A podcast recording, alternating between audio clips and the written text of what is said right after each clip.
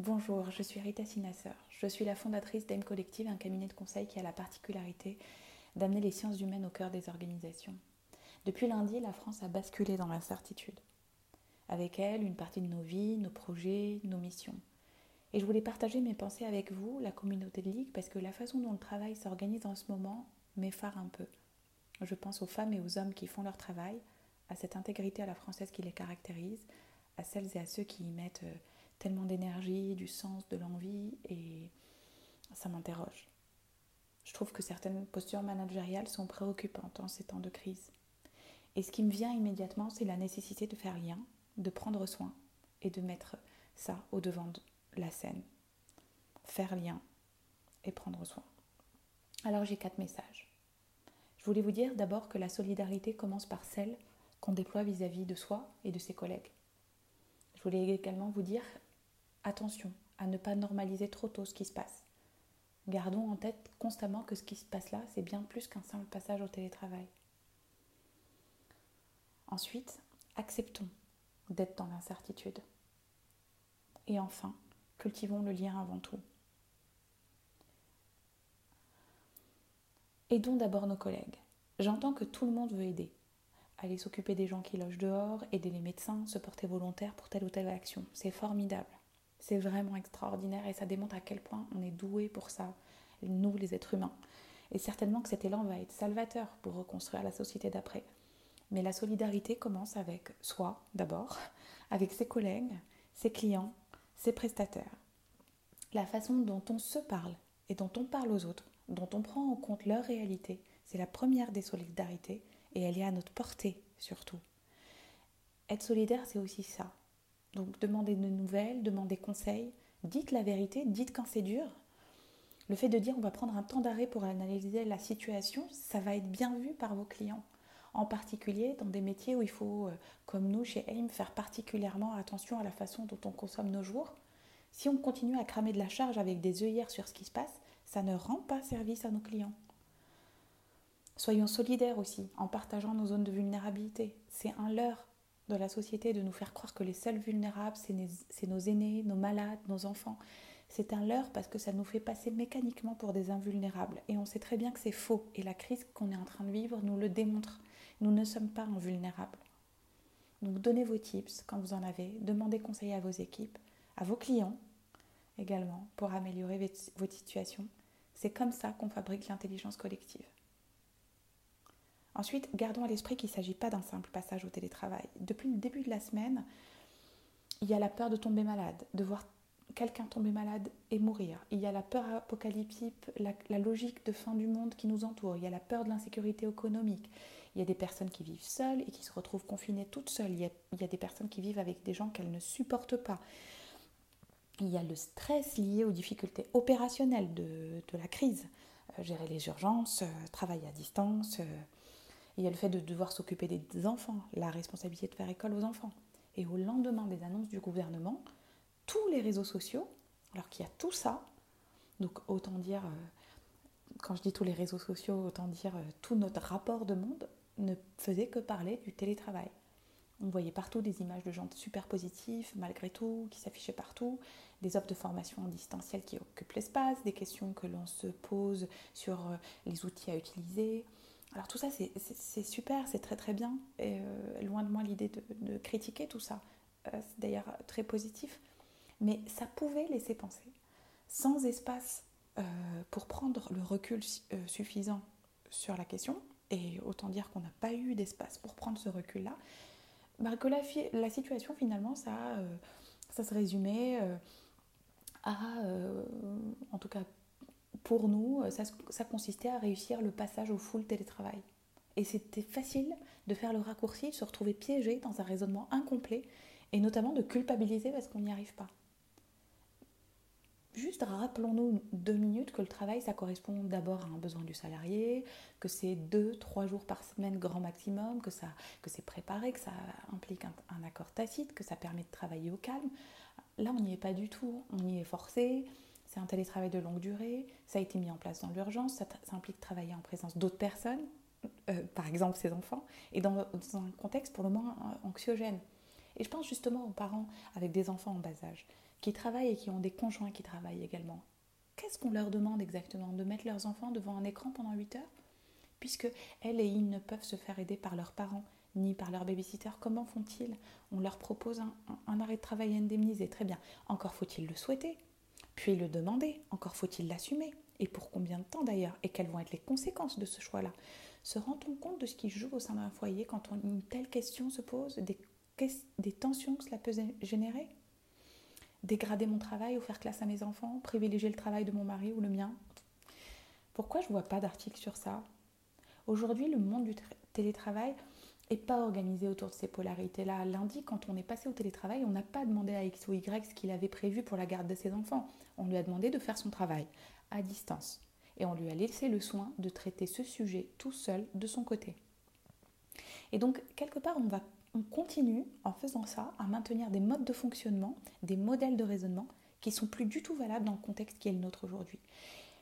On le fait avec une telle assertivité en plus, avec si peu de distance, qu'on crée forcément de la pression. Soyez indulgent avec vous-même. C'est important de comprendre que ce n'est pas juste du télétravail et ne normalisez pas trop vite ce qui est en train de se passer car c'est inédit. Justement, acceptons le fait d'être dans l'incertitude. Alors moi j'ai l'habitude au sein d'AIM de répéter constamment cette phrase nous vivons dans l'incertitude. Quand on est chef d'entreprise ou qu'on gère un projet, nous ne savons pas de quoi demain va être fait.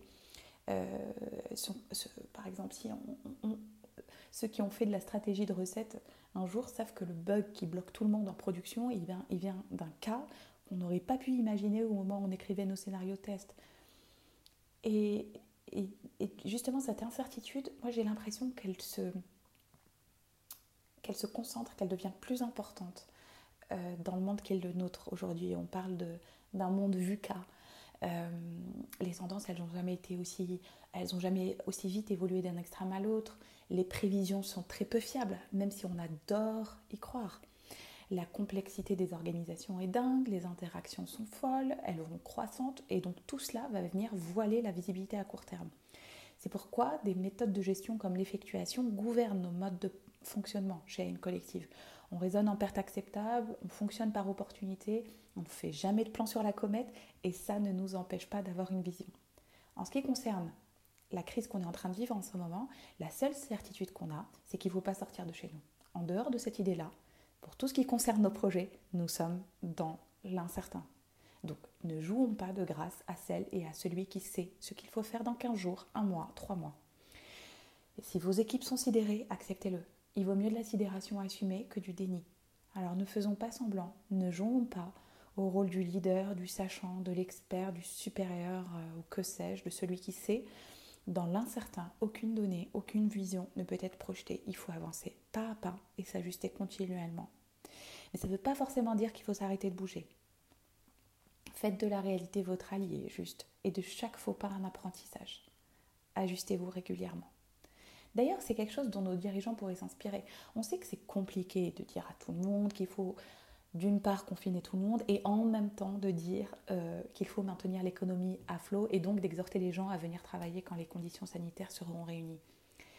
Mais je suis convaincue que d'être transparent sur cette difficulté-là, le fait même qu'elle est contradictoire, ou de trancher en disant on va faire cela plutôt que cela, ou de nuancer en disant on va faire ça dans telle branche et ça dans telle autre branche, et de dire clairement la stratégie et le sous-jacent rationnel qui est derrière, ce qui amène à cette décision-là et être transparent là-dessus, ça sera toujours mieux que de multiplier les injonctions contradictoires.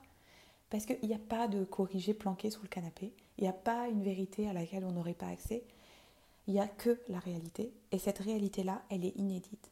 Et à l'heure où je vous parle, de nombreuses personnes continuent d'aller à travailler en transport parce qu'ils auraient une formation, qu'ils jugent nécessaire pour faire leur travail parce qu'un chef leur a exhorté qu'il fallait maintenir l'entreprise à flot et que c'est le gouvernement qui l'a dit et que ça peut pas se faire à distance. Et ce type d'injonction, assenée avec beaucoup de certitude, n'a comme conséquence que de créer de la culpabilité. Soit on, on participe à propager le virus, soit on est un mauvais élément pour l'entreprise. Donc les managers, de grâce, acceptez l'incertitude. C'est inconfortable, ça fait peur, mais c'est le seul moyen d'apprendre. Et si ça peut vous consoler, notre monde est un monde incertain de nos jours. Si on intègre cette capacité-là à s'adapter continuellement à la réalité, on gagnera des compétences clés pour l'avenir. Dernier point, cultivons le lien avant tout. Nous sommes vulnérables collectivement, donc ne le vivez pas tout seul. Débriefez ensemble, trouvez des solutions ensemble, avec vos équipes, avec vos clients, avec vos prestataires.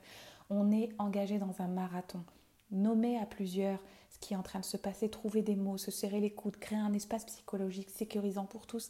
Ça va vous permettre de cultiver l'endurance, la joie de vivre, l'adaptabilité, la créativité, enfin tout ce qu'il faut, la résilience pour tenir ce marathon-là. Il faudra créer les conditions pour que se crée la confiance et les fondations de votre nouvelle organisation qui, si ça se trouve, va être complètement différente dans quelques mois. Et la qualité de vos liens vous permettra de passer cette étape. Sans lien, rien n'est possible. Et pour le coup, ça, le maintenir, le créer dans certains cas, eh ben c'est à notre portée.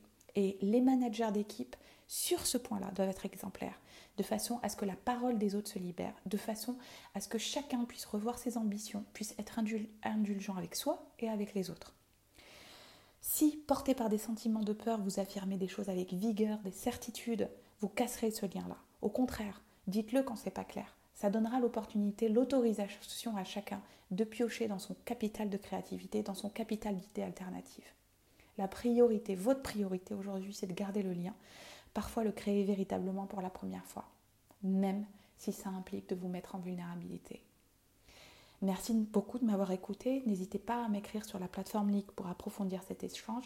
Et si ces idées vous plaisent, sachez que je lis beaucoup les travaux de Peter Senge, de euh, Philippe Silberzan, qui est très actif en ce moment euh, sur LinkedIn, allez regarder ses, travaux sur l'incertitude, sur l'effectuation, sur les modèles mentaux. Euh, le, très bel ouvrage réalisé avec Béatrice Rousset. Je vous encourage à, suivre également Brené Brown et ses travaux sur la vulnérabilité, Amy Edmondson sur la sécurité psychologique et Marie Garot sur la politique de la vulnérabilité. Je vous remercie beaucoup, à bientôt.